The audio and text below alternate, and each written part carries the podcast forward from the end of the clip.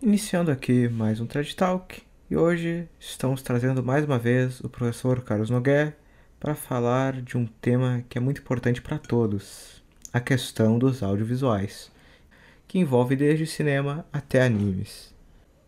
Salve Maria e vamos lá!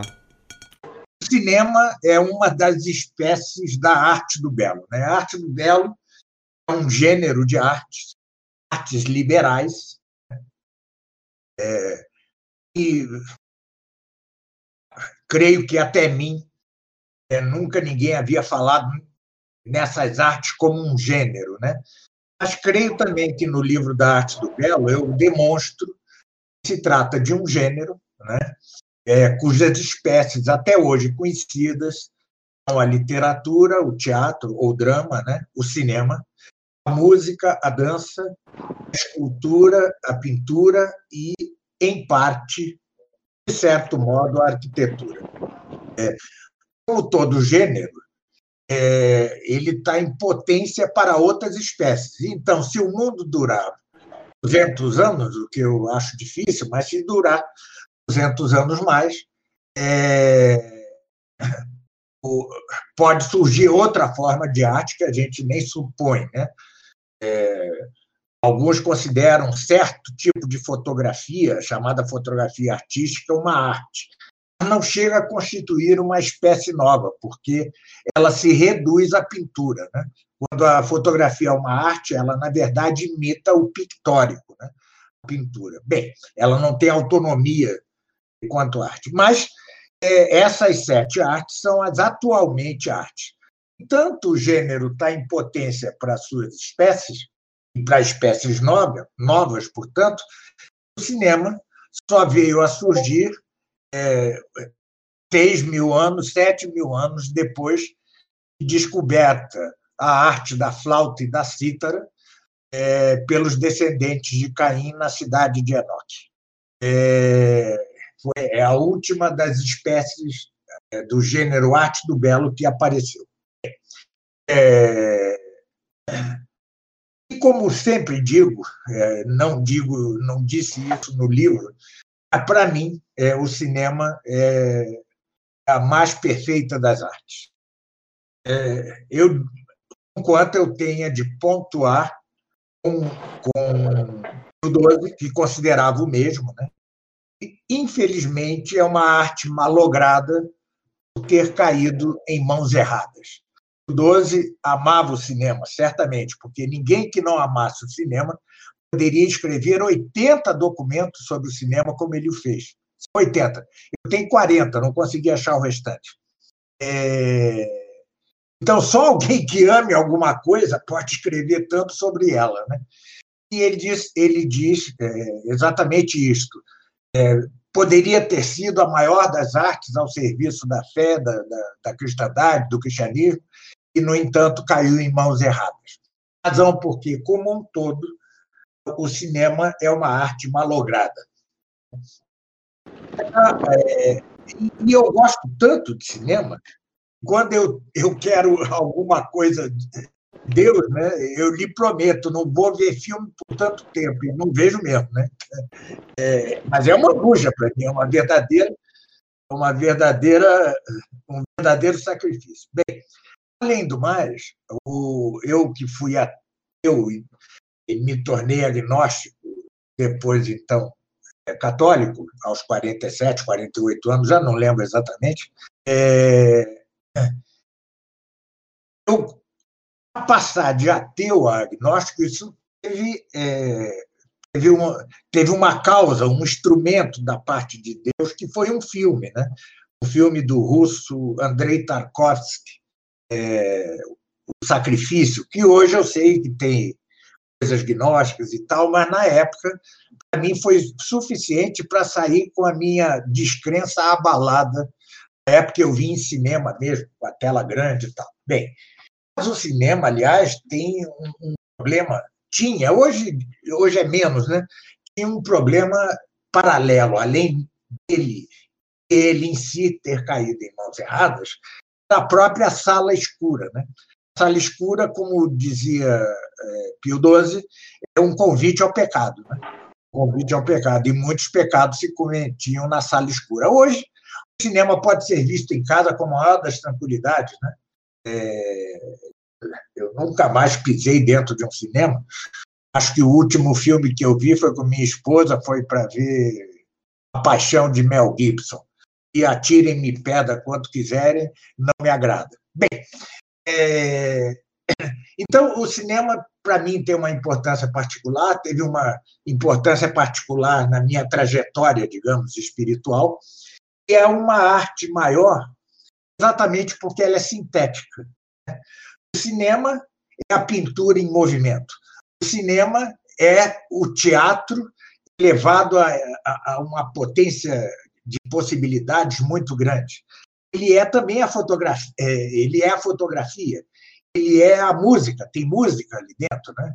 Ou seja, ele pode ser liter, mais literário, é uma, é uma espécie de arte sintética das demais artes. Né? É, pode ter filmes de balé, de dança, né? É, então, é uma arte muito especial, muito. Mas é, caiu em mãos erradas porque ela tem um problema original. Ela requer, o cinema requer dinheiro, muito dinheiro é, é a mais cara das artes, de longe. Mesmo um filme com baixo orçamento, um filme caríssimo que só um rico pode pagar. Olha, isso já faz que os artistas do os diretores cinematográficos, são ou deveriam ser os autores do filme, dependam de produtores, de gente rica, do Estado, ou seja, é, não tem a autonomia que tem um pintor que tem um escultor, tem um literato, né? ou seja, que fazem, fazem tudo em dado lugar sem depender intrinsecamente de, do dinheiro alheio. Bem, é, mas por que o cinema é uma arte do belo? Né? É porque ele se enquadra na definição de arte do belo. Desculpe-me, eu vou ser um pouco teórico para poder cair no que eu quero dizer. Né? É, qual é a definição? Hã? Fique à vontade. É, ah, obrigado. Qual é a definição que eu dou de arte do belo no livro? Né? É, é a arte é, plasmar sobre certa matéria, seja o bronze, a estátua, seja o corpo dos dançarinos, seja, sobre certa matéria, é, o, obras mimético-significantes. O que quer dizer isso? Mimético, porque, como dizia Aristóteles na Poética, é, é, essas artes elas imitam caracteres, ações e paixões. Então, essa é a definição aristotélica. Né? Significante. Por que significante? porque essa, essa parte da definição já é minha. Porque eles significam dada ideia. Todo filme, toda peça teatral, toda, toda escultura, toda pintura é, expressam uma ideia. Uma ideia. Né? Assim, uma paixão de bar é, expressa a ideia da paixão de Cristo. É, é um filme muito bom chamado Um Condenado à Morte Escapou feita por um católico francês. É, esse filme quer expressar aquela passagem evangélica que, que, que diz o Espírito sopra onde quer. É, então, a arte de plasmar sobre certa matéria obras miméticos significantes e belas, tem de ser bela, né? é, a razão eu explico suficientemente no livro, um filme a estátua, é, não sei o quê, que não seja bela, não são nem obra, nem obra da arte do belo. E para que algo seja belo, é preciso ter três notas. Né? É, integridade, ou seja, se nós lemos um romance é, que é, esclarece o que ele veio dizer no final, né? então ele não está inteiro, faltou algo. É, tem de ter consonância ou harmonia, ou seja, é, assim como a beleza física de alguém é, é, implica harmonia entre as partes, assim também há de haver consonância ou harmonia entre as partes e claridade. Se vemos, se vemos um, um, peça teatral obscura, ou seja, que você não entende, é, e está tá ruim, não é bela essa obra de arte. Claro que devemos entender isso é, é, de modo correto. Às vezes, um filme, por exemplo, não é belo, é, quer dizer, não é compreensível para a maioria das pessoas porque não tem treino artístico para entender o filme. Ou uma sinfonia, por exemplo. Eu, agora, no curso do Apocalipse, eu mostro como o cinema desse Andrei Tarkovsky, tirante o último filme, que tem algo de gnóstico, ainda embora tenha algo ainda católico, é, é, é repleto de símbolos é, do cristianismo é, de difícil captação, assim como, eu faço uma analogia, uma profecia como o Apocalipse de São João não é fácil para qualquer pessoa. É, é preciso primeiro estudar, depois ler os exegetas, etc, etc, etc. Bem, às vezes é difícil por insuficiência do destinatário. Mas quando se trata de insuficiência da própria obra, então a obra não é bela. Bem, então, a, a, arte do belo é a arte de plasmar sobre certa matéria é, formas mético significante belas para determinado fim. Qual é o fim? Fim é fazer que o homem propenda, tenda ao bom e ao verdadeiro, ao bem e à verdade, se afaste do mal e do falso. Isso, essa arte consegue aquilo que é, Aristóteles chamava catarse. Catarse, né? Catarse. É, em grego, catarse. É, permite, é, você entra para ver um filme, como eu, né? um, um, um sentimento de ateísmo, né? sentimento no sentido latino da palavra é, estimazione, né? estimação.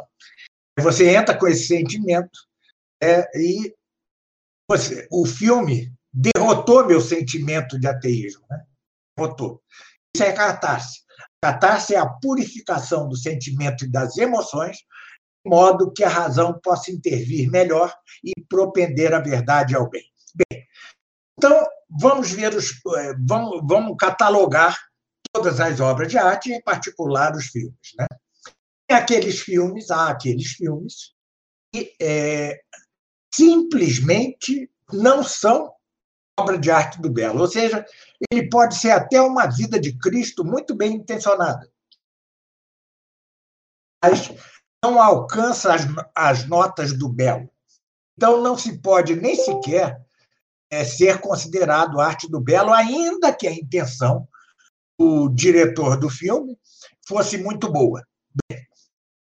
O outro extremo, per diâmetro, né, é, está que é, a obra, é, um dado filme, ou dada peça teatral, dada qualquer coisa, é perfeita. É perfeito em que sentido? Ele é perfeitamente belo, ele é ele imita perfeitamente ações, paixões, caracteres, e ele significa perfeitamente aquilo que ele pretendia significar. É, então, ele constitui uma obra de arte e faz aquele que assiste ao filme propender ao bem e à verdade, e afastar-se do mal e da falsidade, como é, aconteceu comigo. Vejam, o filme não, não é capaz de provar a ninguém que ele está errado, que a verdade está com a religião católica. Isso nenhum filme é capaz de fazer. Mas ele é capaz de fazer você propender a coisa, né? tender a coisa. Então, esse é o filme perfeito. no meio, no meio da, da coisa, você tem vários graus intermediários. Às vezes, a intenção é, do diretor do filme é ótima. Tá? Exemplo, eu cito, eu cito no meu livro o filme Virtue, Um Corpo que Cai, do Alfred Hitchcock. É, ele, aquele é um filme, pode parecer que é um filme comercialzinho e tal, não, mas é um filme é, que fala de queda, redenção, simbolicamente, como deve ser a arte, aliás. E, é, no entanto, ele peca por uma coisa: ele tem cenas é, de beijo é, entre um casal adúltero, é, são, são cenas eróticas. demasiado eróticas. Além de que quem tá, quem, os que estão se beijando ali são pessoas de carne e osso. Né? Não é uma pintura, é uma, são pessoas de carne e osso se beijando, cenas altamente eróticas. Isso, como eu mostro no livro, ocasiona aquilo que Santo Tomás chamava distractio, ou seja, distração.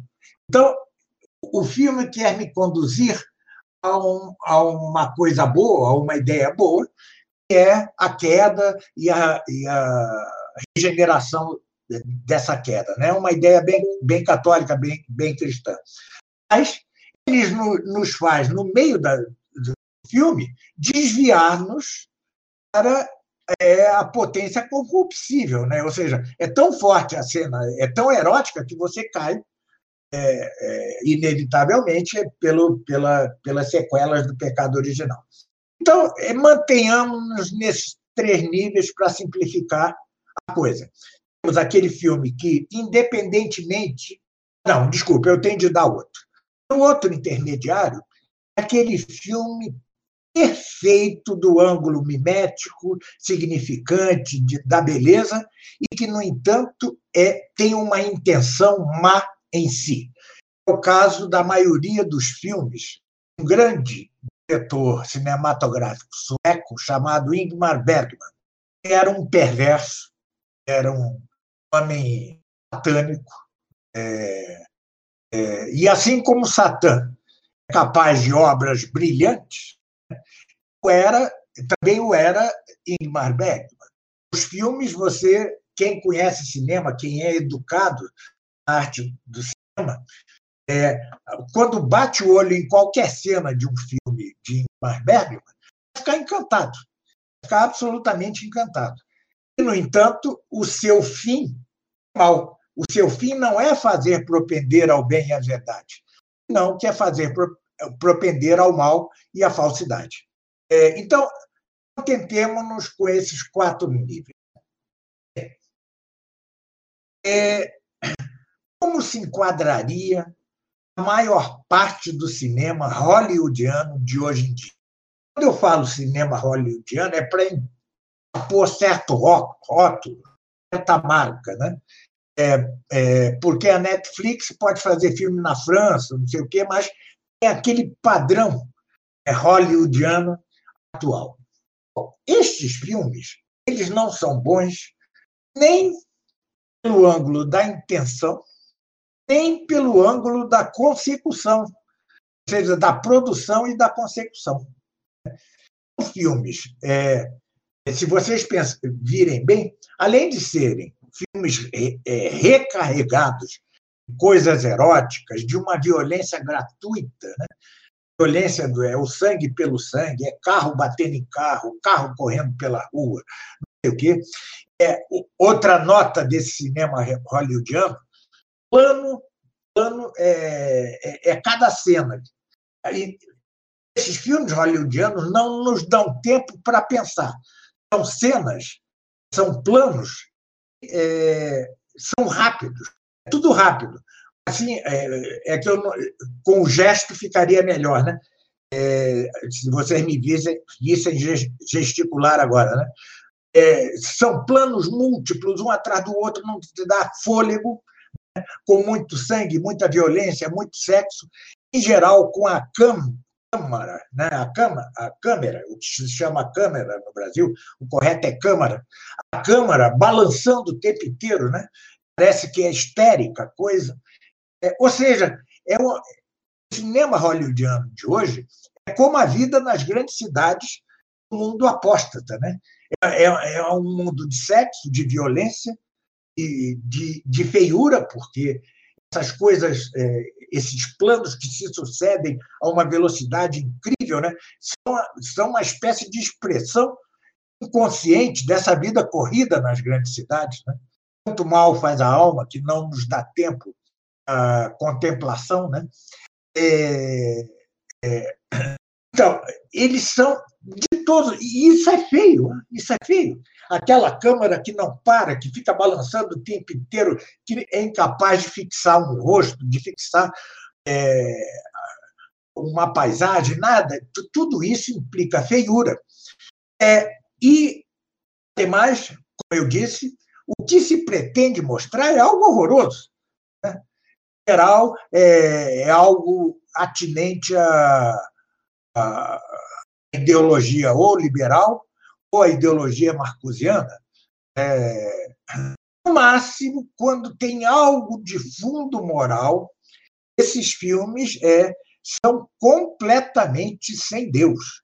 É, como disse é, Pio XII, mesmo os filmes moralmente bons, no entanto, não tem Deus, é como se Deus estivesse ausente da vida do dia a dia, acaba por é, fazer da alma um receptáculo para o ateísmo. Ora, se Deus, é, você vai propender ao ateísmo.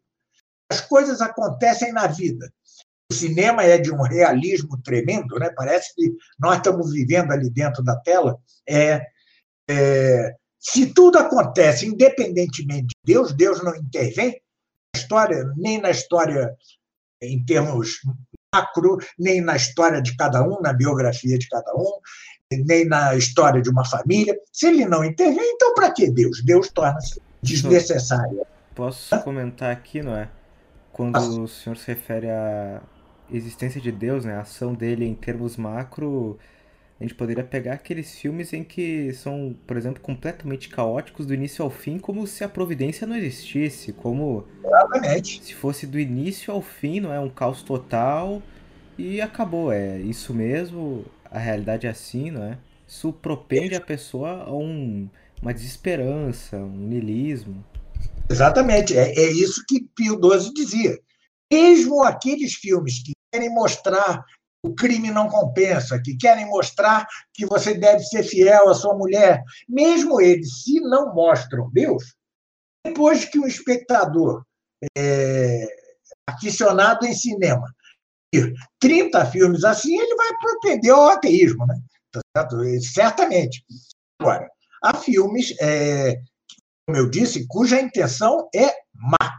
Tome-se um exemplo é, claro, claro, é, filme de intenção má, e, no entanto, feito por um grande artista. Né?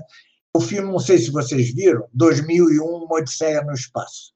Stanley Kubrick. Né? O Kubrick é uma figura muito complicada, não é? Já que estamos tratando de um homem que estava inteirado dentro do mundo gnóstico hollywoodiano, né?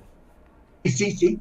E, e, e, parece que ele era de alguma seita Illuminati, né, dos Illuminati, não sei. É, e, com efeito, é, é, o filme já começa em 2001. No entanto, é um filme muito bem feito. Atenção, hein? Ele era um grande artista. É, já começa mostrando a evolução do homem para o macaco, ou do macaco para o homem os macacos brigando lá entre si e tal, e de repente um joga um osso para cima é, e esse osso se transforma numa, numa nave espacial. Ou seja, é, uma, é genial enquanto recurso artístico, mas já, já é, mostrou aí o darwinismo. E termina com uma mensagem é, é, a Nietzsche, né? é o super-homem, a geração do super-homem. É, e ao longo do filme, há, um, há, mil símbolos gnósticos, há mil símbolos maçônicos, impressionante. Como um grande artista se entrega a uma má intenção. É... Então, hoje, para você, você ver cinema hoje, é preciso duas coisas. Primeiro, uma boa formação artística. É, um dos pressupostos da boa apreciação da arte do belo e, portanto, do cinema, você tem educação dessas artes. No entanto, todos nós, ou quase todos nós, é, nascemos é, em famílias já é, destituídas da capacidade de nos ensinar o que é a verdadeira arte do belo. Isso por efeito é, desse mundo da apostasia, é, do mundo em que nascemos, nós e nossa família. Né? É, então, é, eu, por exemplo, só muito tarde, né, é que eu, já com 40 anos, é que eu comecei a propender, a, a, a entender, a integrar-me é, numa é, é, a integrar, a aprender o que é a arte do belo. Hoje, muitos alunos meus dizem, mas professor, eu não consigo ouvir uma sinfonia. Claro, a sinfonia, para você ouvir uma sinfonia, você precisa ter educação musical para entender uma sinfonia. É, e não é à toa que Aristóteles, no livro 8 de sua política, dizia que é, é muito, seria o ideal que os jovens aprendessem música. Por quê? É porque, dizia ele, a música é um análogo da virtude. Ela tem consonância, ela tem harmonia, ela tem integridade, é boa, né? Ela tem isso, aquilo, ou seja, e a virtude também. Logo, a formação do homem virtuoso é importante, muito importante, que se tenha na infância e na adolescência uma boa educação na arte do belo. E, no entanto, é, quase nenhum de nós tem. Eu, na infância, a nossa infância e adolescência passa em branco quanto a isso. Né? E, é, como dizia o próprio Aristóteles, uma escadinha. Né? Você, na infância e na adolescência, você tem, a, tem o que ele chamava poética. Né? Depois vem a retórica, depois vem a dialética, depois vem a sofística, depois da sofística vem a lógica e depois da lógica vem a, a ciência. Né? É essa escadinha do nosso, da, da nossa vida contemplativa. Né? Em minha linguagem, arte do belo, retórica, dialética, sofística, lógica, ciência. Já dá para ver aí que não se trata dos quatro discursos de Olavo, porque são seis. Então, é, é, a, a, a, os quatro discursos de Olavo, na verdade, estão a serviço de sua concepção é, gnóstica de mundo. É, bom, mas, é, então, nós, quando começamos a estudar Santo Tomás, não sei o quê, nós queimamos etapas, né? Nós não passamos pela etapa da arte do belo, nós não passamos pela etapa da retórica, nós não passamos pela, pela etapa da dialética, e tudo isso nos traz problemas, né? porque nós vamos fazendo coisas em idades erradas. Isso é a realidade do mundo de hoje. Não por nada o mundo de hoje se tornou anticristão. Por quê? Porque lhe falta. É, a, ser cristão implica a fé. A fé é uma virtude infusa. Mas infusa onde? Na mente. Então, a mente é um recipiente, é um vaso. E esse vaso está rachado, uma má formação artística, está rachado por uma má formação de doutrinas erradas, etc., a fé tende a escorrer pelo, pelas fendas desse vaso. Desculpa, pode falar aí. Não, tudo bem, professor, à vontade. Eu queria acrescentar um complemento que o Platão ele falava que para você dominar uma cidade basta colocar música ruim para ela. Então a música tem esse papel de, de estímulo, né? Eu até recentemente eu soube de um caso que eles colocavam uma música para para uma música, uma sinfonia de Mozart para vacas escutarem, vacas. E viram que o leite que elas produziam tinha uma maior qualidade por causa da música que elas escutavam. Isso se deve muito principalmente ao sistema límbico, né, que, acho, que é o de interpretação de que, acho, que os animais também possuem. Então, uma música ruim acaba aumentando a degeneração de uma sociedade. Assim, a, a, eu acho que é um ciclo vicioso, ou seja, a sociedade degenerada gera uma música ruim, que a música ruim gera uma sociedade degenerada, e vai seguindo assim. Exatamente, é um ciclo vicioso, é uma, é uma bola de neve, né? Uma coisa vai alimentando outra, vai alimentando outra. Quando vê, é, estamos nós aqui cheios de deficiências, né? É, e é, o, Veja, hoje o cinema tem tanta importância como a música, talvez mais. Hein? A música que nos é oferecida é, em doses cavalares é uma música sentimentaloide, né?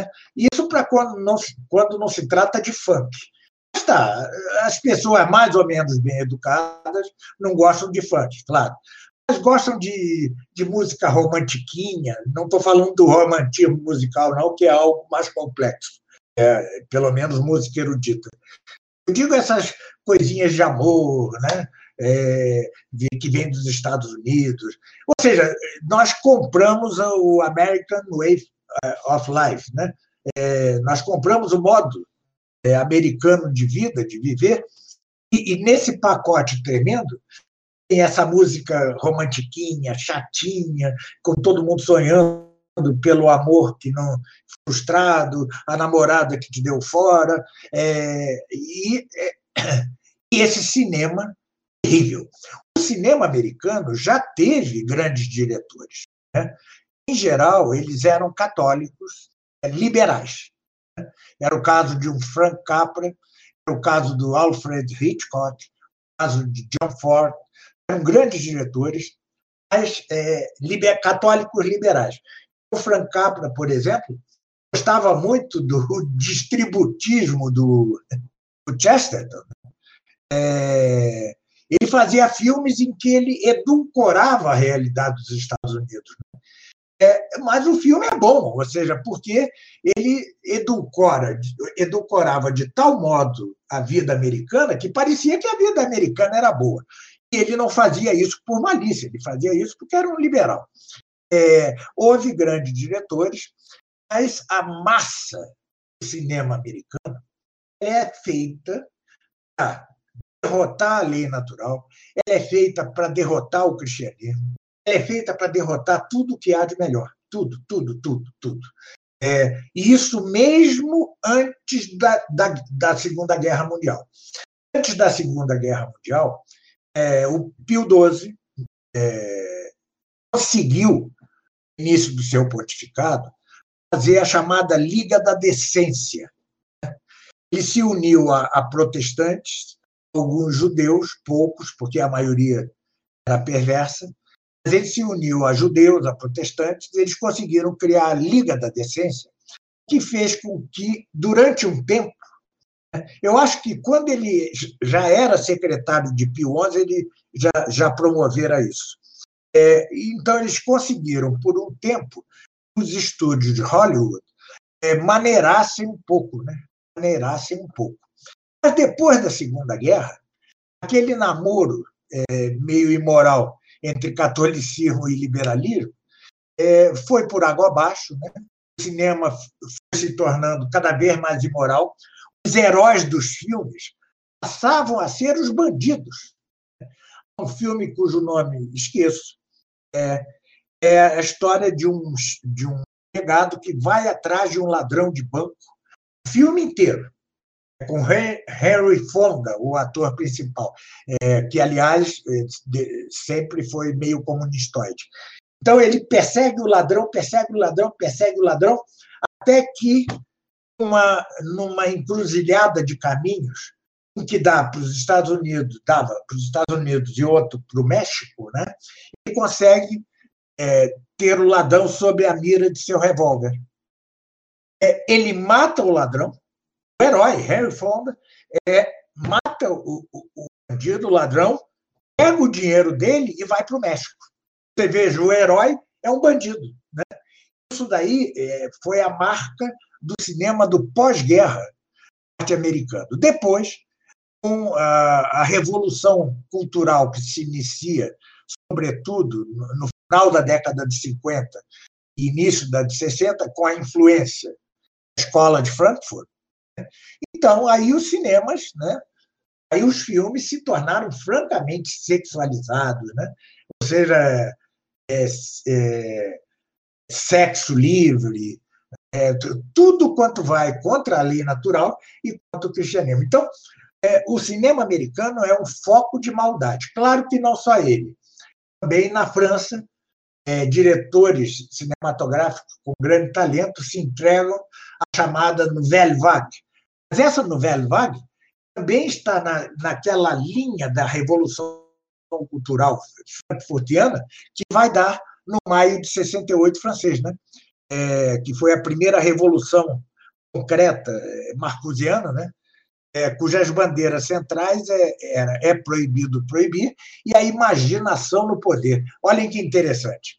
Sempre se entendeu que no poder estava a inteligência, que a vontade seguia a inteligência e a imaginação seguia a vontade. É, é, era assim em Adão e Eva. Né? Deveria ser assim, é, e é assim, de alguma forma, com a graça é sanante, né? que é regeneradora. É, na Revolução Frankfurtiana, nós temos uma inversão. É, primeiro, a primeira inversão é com Duns Scott, que põe a vontade no trono em lugar da inteligência. Ora, isso vem, durando pelo humanismo, pelo renascimento, pelo liberalismo, Revolução Francesa, Revolução Comunista, a vontade sempre no lugar da inteligência. A inteligência é que estava sempre à vontade. Esta última revolução, você tem uma, um novo destronamento, né? você destrona a vontade e põe no trono nada mais que a imaginação. É por isso que quem nasce homem quer ser mulher, nasce ser humano quer ser réptil, quer ser satã, quer ser qualquer coisa, faz operação plástica para esticar as orelhas e tornar-se um elfo. Enfim, é, tudo isto está naquele cinema chamado Nouvelle Vague é, francesa, né? é, e mesmo autores católicos, como é, Robert Bresson, grande autor católico, fez o melhor filme sobre Joana d'Arc, acabam por incorrer isso, em luz, em cenas de sexo, etc. E, tal. Ou seja, isso junto é com o Vaticano, tudo. E tudo junto. Aconteceu tudo ao mesmo tempo. Né? É, ou seja, os próprios católicos, é, com a, a, a frouxidão moral que decorre do Vaticano II, é, os próprios melhores cineastas católicos acabam por incorrer na mesma onda é, sexista, sobretudo sexista, é, se impõe já no cinema americano do pós-guerra, sobretudo, já tinha antes, hein? mas nisso mesmo é que se fez a Liga da Decência. É, e depois, é, pós-guerra e, sobretudo, depois da década de 60. E o que nós temos hoje, com, com essas séries, com esses filmes da Netflix, as, com as novelas de TV, as novelas de TV não são senão um cinema degradado. Né? Tudo isso que prende a atenção. É, o mal ele é capaz de hipnose, né? ou seja, é, prende a atenção das pessoas. Né? Tudo isto, é, sobretudo a música e o cinema, são as artes com capacidade de mais influenciar é, as multidões, né? E, e, Platão tinha toda a razão. Por isso diz o padre Caldeirão com toda a razão, se Platão acordasse hoje, ressuscitasse hoje e ouvisse uma, uma, um canto gregoriano, diria: eis a música que eu queria para minha cidade. Né? É, é, Platão tinha perfeita noção disso, né? O seu A República, apesar de algumas excrescências, né? é, é uma assim, é como se ele sonhasse com a igreja e com a cristandade né? da, da Idade Média, é como se sonhasse com isso. É, então, essas duas artes que têm muito mais influências que, a, que as outras, né? o teatro foi absorvido na, na televisão e no cinema. Né? Pintura e escultura, a pintura hoje é um monte de rabisco. Né? É, tem aquele famoso porco, um porco mesmo, né? é que pega o pincel lá dos Estados Unidos e sai fazendo rabiscos na tela, né? Ensinaram isso, né? Ensinaram isso. E ele, os quadros deles vendem a um preço absurdo. E chamaram o pobrezinho do porco de Picasso, Picasso, né? Ou seja, é genial. É um Picasso, porque o Picasso é isso. É, então, essas artes não, é, é, essas artes são de uma elite snob, né? aquelas que vão aos museus de arte moderna e ficam dizendo ó, oh, ó, oh, diante do nada, diante daquilo que o historiador é, filosofia italiano chamado Giovanni Reale dizia a diluição das formas. Mas cinema hollywoodiano, a telenovela, as séries da Netflix, tudo isso não tem diluição das formas isso mesmo é que são mais perigosas. Porque, é, ou seja, não são coisas que irritem os olhos, os ouvidos, não irritam. A não ser um filme, realmente um filme de ação norte-americano, carro batendo em carro, tiro para lá, tiro para cá. É, só não irrita quem está acostumado com rock, heavy metal e funk, né? só assim. Né? Mas o mais perigoso são aquelas baladinhas românticas. O mais perigoso são aquelas novelinhas. Né? Vocês já viram que novela da Globo, né? eu vejo quando estou num restaurante tal, elas, elas, os personagens são todos irritados, falam alto, brigam, ninguém tem amizade, todo mundo é capaz de trair, mas tudo isso contado numa linguagem relativamente tranquila, né? É, insossa, mas tranquila, é, não irrita os sentidos, assim como um foco de luz muito forte irrita a visão. Uma, o, o, o heavy metal irrita a audição. Alguém gostar de heavy metal ou de funk, como esses rapazes que põem alto-falantes enormes no carro para ouvir funk, para todo mundo na rua ouvir funk, são pessoas já doentes dos sentidos, seus sentidos já estão doentes. Né? Mas isso não é o mais perigoso. Isso afeta uma minoria. Agora, afeta a maioria diretamente isso de que nós estamos falando aí. Cinema bem feito é do, é dos super-heróis norte-americanos, vejam, é, é o super-homem. Super-homem, amigos, na, na origem é uma paródia de Cristo. Ele nasce de uma virgem, certo? E vem à Terra para salvar os homens. Vejam que seus braços abertos, voando, descendo, é, é como Cristo de braços abertos na cruz. É, esses filmes que mostram super. É, ou seja, eles tomam o lugar, o lugar dos verdadeiros heróis, assim como El Cid, o herói da Península Ibérica, por expulsar os mouros, né? É, é, ou seja, ele toma o lugar dos verdadeiros heróis, do verdadeiro herói na guerra, que morre na guerra por sua nação. Eles tomam isso e tomam o lugar do herói dos heróis, que é Cristo. Né? Então, é, tudo isso é, é, de, é, de, uma falsa moral, né? é de uma, de uma impossibilidade que, na verdade, esconde o seguinte: é os homens é, são capazes por si mesmos de criar suas divindades protetoras. O Estado é capaz de, corrigido pelos super-heróis, dar uma boa vida ao cidadão, é, uma vida decente, etc, etc. Mas tudo isso, enquanto cada vez mais faz penetrar é, pecados é, contra a natureza, né, contra a natura, é, sexo livre, tudo isso embutido numa moral é, de plástico, né, que é o que nós vemos nos filmes de super-heróis. E, e, o preocupante é que eu vejo pessoas que me seguem no Facebook, às vezes alunos dos meus cursos, que gostam disso. Gostam disso. Tem dificuldade em aceitar um cinema melhor, tem dificuldade em aceitar uma música mais erudita, porque não tiveram formação e foram formados nessa, nessa porcaria. Lembrem-se de que, é, é, do ângulo estritamente artístico, né, Walt Disney era capaz de fazer filmes toleráveis. Né? É, um bom livro, muito bom livro, infelizmente é, de difícil, difícil de encontrar, é, de um jesuíta da década de 50, 1950, certamente sob orientação de Pio XII, escreveu um livro fabuloso, né, chamado Leituras Buenas e Malas, Leituras Boas e Más. Ele pega cada grande literato e vai dizendo tá no índex, não está no índex, entre os que não estão no índex. Isso pode ser visto por adultos católicos, esse por crianças, esse que faz uma verdadeira censura, no bom sentido, né? É, é... Voltou, André? Não, aqui, aqui é o Esdras. Eu queria ah. perguntar para o senhor qual o nome do autor. É, pois é, boa pergunta. Peraí. Vocês me esperarem, está no meu livro da Arte do Belo. Um instantinho, eu, eu já eu, eu volto. Está é, é, tá aqui, ó.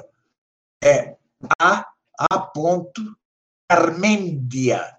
É G-A-R-M-E, N de nariz, E de dado, I-A. Garmendia. E o D, D, é o último o sobrenome. Otaola. O-T-A-O-L-A. É jesuíta, J, né? O, e, o livro se chama Lecturas Buenas e Malas, a la luz del dogma e de la moral. É fabuloso. É um verdadeiro guia. Ele não acerta em tudo, porque você imagina, ele formou uma equipe, né? E é, é, imagino que analisar a obra de todos os literatos né, de todos os tempos. Era uma, é uma obra gigantesca é, e ele, às vezes, dá uma escorregada. Por exemplo, ele recomenda é, Machado de Assis. Claramente, Machado de Assis, é, conquanto seja um grande escritor, tem uma intenção má, ou seja, é, fazer o leitor propender ao pessimismo e ao ateísmo de Schopenhauer.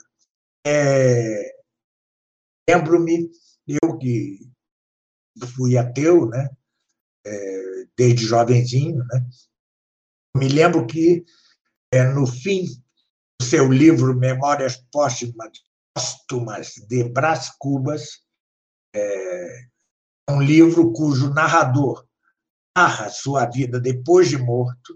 No final, ele se pergunta assim: ganhei ou perdi da vida? Ganhei, porque não leguei a ninguém a miséria da nossa existência. O que, é que ele quer dizer? Não teve filhos. Isso me marcou tão profundamente que eu realmente, até sair do ateísmo, eu não quis ter filhos. Verdade, é? Verdade. Vejam a. a, a eu, eu, pensava assim: para que, que eu vou é, fazer alguém nascer para viver nessa miséria, né? na, é na miséria. Né? É, é, exatamente. É, é, é, de uma, vejam a importância para o bem ou para o mal das artes. Né? Isso me marcou na adolescência de forma tal, e veja, isso foi livro que foi, me foi dado para ler no Colégio de São Bento do Rio de Janeiro na década de 60. Vem a decadência do próprio ensino católico. Né? É, então, é, então, lá ele faz, nesse livro, Lecturas Buenas e Malas, ele faz é, uma catalogação geral. Seria preciso fazer isso também para os filmes. Por exemplo, o Walt Disney. Ele tem filmes que, se não são católicos, pelo menos não fazem mal. É Bambi, é, é, Dumbo, nada disso faz muito mal. Você pode deixar a criança assistir, até para não esticar demais a corda.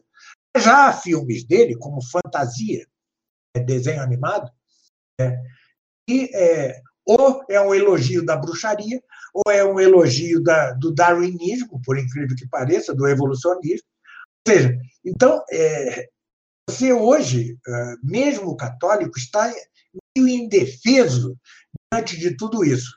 Primeiro, a igreja, é, pelo menos a hierarquia oficial, abriu mão é, do ensino da moral. Né? abriu mão do ensino da moral e do ensino da boa arte.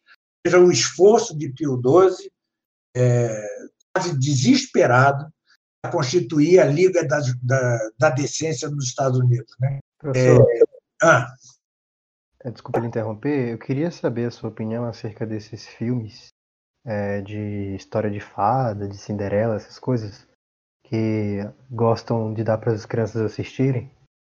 Isso, isso não é danoso de alguma forma? Ou é só assim infantil mesmo? É, é, há, há, entre os católicos um debate, uma disputa sobre isso. Essa disputa se dá aqui em casa, por exemplo. Porque minha mulher é, é chestertoniana, né? ela gosta de Chesterton. Chesterton defendia conto, os contos de fadas. Né? e tinha lá suas razões. Ele tem textos sobre os contos de fada, diz que prepara a alma das crianças para o cristianismo e tal. Eu já não acho, não acho. É, eu acho perigoso, acho muito perigoso, porque em vez de santos, anjos, porque os heróis da história de fada são, são humanos com poderes mágicos, certo? Humanos com poderes mágicos. Você viu que quando eu citei aqui é, os filmes de Walt Disney, eu não citei A Bela Adormecida, eu não citei. É, não citei aquele outro dela, dele. Cinderela. Cinderela. Cinderela, né? Rapunzel, essas coisas. Eu não citei. Por quê? É, eu acho que Bom, além do mais, é o seguinte: é preciso entender que, claro, Chesterton tinha razão em uma coisa. Isso decorre de uma literatura medieval. É verdade. Mas quem diz que tudo na Idade Média era bom? Havia literatura gnóstica na Idade Média. Por exemplo, o ciclo bretão dos Cavaleiros da Tábula Redonda, que era o mago Merlin, né? se não uma figura gnóstica.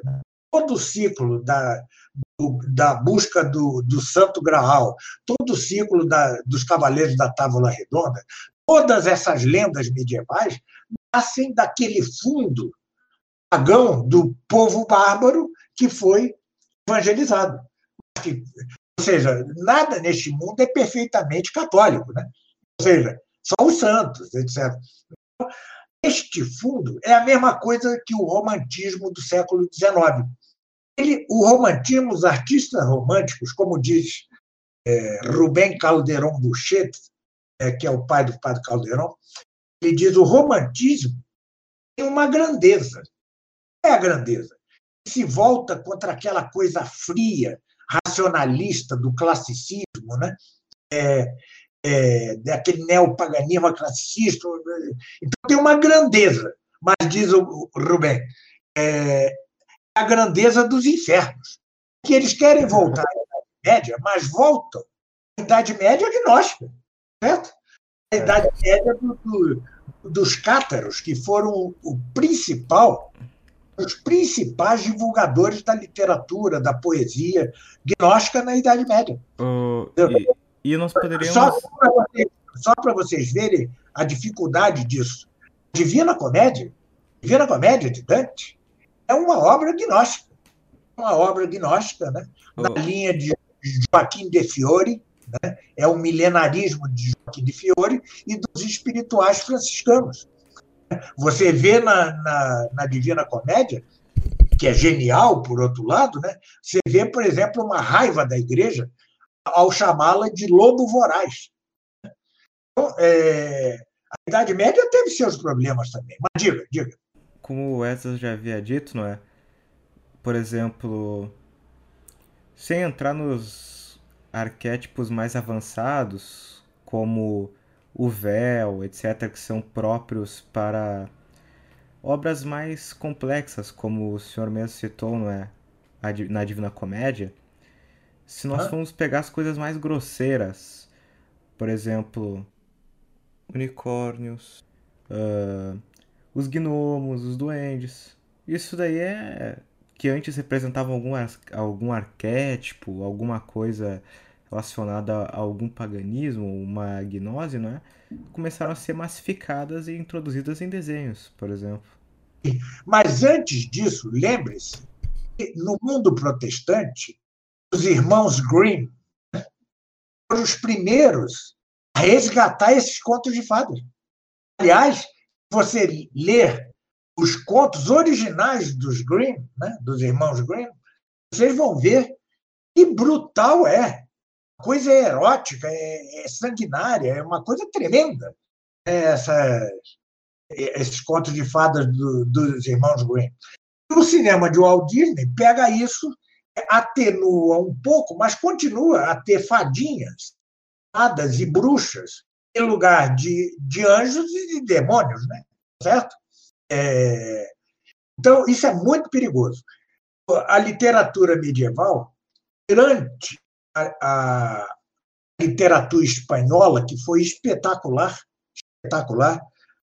o grande poema medieval espanhol, que foi El Cantar de meu Cid, del meu Cid, Cantar do meu Cid, que foi os expulsou os mouros da Península Ibérica, é, é de um realismo impressionante, né? É, é no chão. Os outros não. Você vê né, é, os heróis daquelas novelas de cavalaria, ele com um golpe só de espada matava mil inimigos, né?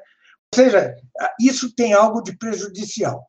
Mas é, os, os irmãos Grimm têm os que introduziram um mundo mais moderno, um mundo, é, essa, essa coisa meio gnóstica, medieval, meio subterrânea, é, e hoje em dia. Então, eu, particularmente, sem achar que seja uma coisa de bicho de sete cabeças, que, que a, a criança que viu esses filmes, Walt Disney, A Bela Adormecida, Branca de Neve e Sete Anões, é, Cinderela, sem achar que isso deforme, é, pelo menos os filmes né, de Walt Disney, deforme para sempre uma criança, não, não creio.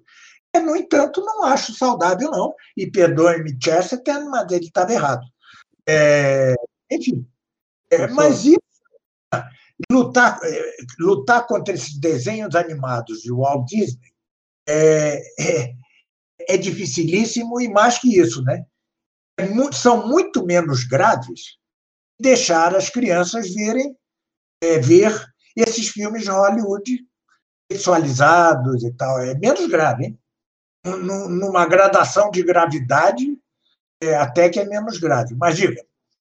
Então, professor, é, já pegando o gancho, eu queria fazer dois comentários e já puxar o próximo assunto.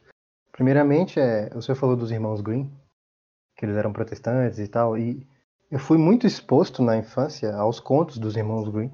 Eu passava horas lendo, né? Porque eu lia muito, enfim, mas não me davam livros uh, muito edificantes para ler. Hã? E é, eram, eram realmente bastante violentos. Há versões é, originais, digamos assim, é, desses contos de fadas da Disney estão justamente nessa matriz aí dos irmãos Green. Eles pegaram muita coisa, o Walt Disney. Só que eles dão aquela maneirada. E aí eu vejo muita gente, é, muita gente não, eu vejo algumas pessoas no meio católico dizendo que há uma certa, um certo teor gnóstico nesses desenhos, como Branca de Neve, que há alguns símbolos. Eu não sei dizer até que ponto, eu não, não adentrei nisso. Mas eu vi essas, já vi algumas vezes algumas pessoas acusando esses desenhos de terem uma simbologia gnóstica ou estranha, né? Uhum. Uh, tem, e agora, para citar um exemplo que você falou da Idade Média, o pessoal romantiza a Idade Média, que tudo que é da, da Idade Média é bom. Uhum. Só para lembrar que a Idade Média produziu o, o Roman de la Rose, que uhum. é um, um poema de amor cortês que é péssimo. Péssimo. E, acabou com, com a imaginação do, é, do, da aristocracia da época. Todo mundo leu aquilo e ficou cheio de ideia errada na cabeça. Hã? E agora, já puxando o próximo assunto, é, você falou dos desenhos. Tá, na, tá muito em voga agora se produzir desenhos com um teor mais adulto. Né? E aí a gente entra tanto nos desenhos ocidentais, como também em animações japonesas, que eu, era, eu acho suspeito que é disso que o André queria falar. Ah, coitado. É, é, tá até agora no mudo. É, então, eu queria. Já vi algumas opiniões e, e, que a princípio eu concordei de que esse tipo de entretenimento ele embrutece o intelecto. Ah? Né? Porque existem categorias naturais de, digamos assim, é, percepção intelectual na criança, que ela vai crescendo e vai saindo daquilo que é mais infantil né, para o que é mais adulto. É uma evolução da forma, digamos assim. Com certeza. E não seria, de certa forma, muito perigoso que adultos ou jovens adolescentes estejam consumindo esse tipo de entretenimento que infantiliza. E aqui eu falo do, dos desenhos tanto ocidentais quanto dos orientais, fora toda a imoralidade que está presente nisso. Né? Concordo plenamente. Ou seja, o desenho é para a infância, né? O desenho é para a infância. Né? Você pode, na adolescência, ter um, aqueles desenhos do Asterix, né, que eu acho geniais. Não são católicos, mas geniais, é uma brincadeira para adolescente, pode, né? Mas quando você já tem 16, 17, 18 anos, ou quando é adulto, ver desenho me parece uma regressão mental. Né? Eu digo que há bons filmes em Walt Disney, é, esses filmes em que aparecem é, animais personificados, como é, Bambi, Dumbo e tal, humanizado, né? isso, isso, isso é tradicional na literatura. Sempre a literatura humanizou os animais para. Não tem maior problema, mas é para ser visto por criança, né? não para ser visto por adulto. Adulto tem de cada vez mais penetrar no filme, na, na área dos grandes, do grande cinema. É difícil. É tão difícil como as sinfonias de Anton Bruckner. Ou seja, precisa educação, é preciso educação artística você conseguir ver esses filmes. Né? É, hoje, os jovens, mesmo os católicos, dizem: professor, o filme é em preto e branco. E daí, meu filho? Qual é o problema do filme em preto e branco? É porque a, a, a, sentidos dele, a imaginação, os sentidos já estão moldados essa forma horrorosa do, do cinema hollywoodiano, pasteurizado, né? Eles são incapazes de ver um filme em preto e branco porque acham que é antiquado. Ah, eu sempre recomendo um filme do Andrei Tarkovsky chamado Solaris. Né? E ele, feito sob o regime comunista, de usar metáforas para não ser proibido e tal, é, mas a tecnologia do cinema não é a tecnologia do cinema americano. Né? Então, é, as naves espaciais eram mais antiquadas, né? quer dizer, você via meio que não era real e tal, e todo mundo se escandaliza com isso. Né? Oh, mas, meu filho, basta ver um, um quadro de um grande pintor da Idade Média, é como Fra Angélico, para você notar que ele não era realista. Né? Ele não usava perspectiva, ele não usava coisa que só veio depois. Então, ou seja, é, as pessoas estão acostumadas com é, essa subarte é, hollywoodiana, né?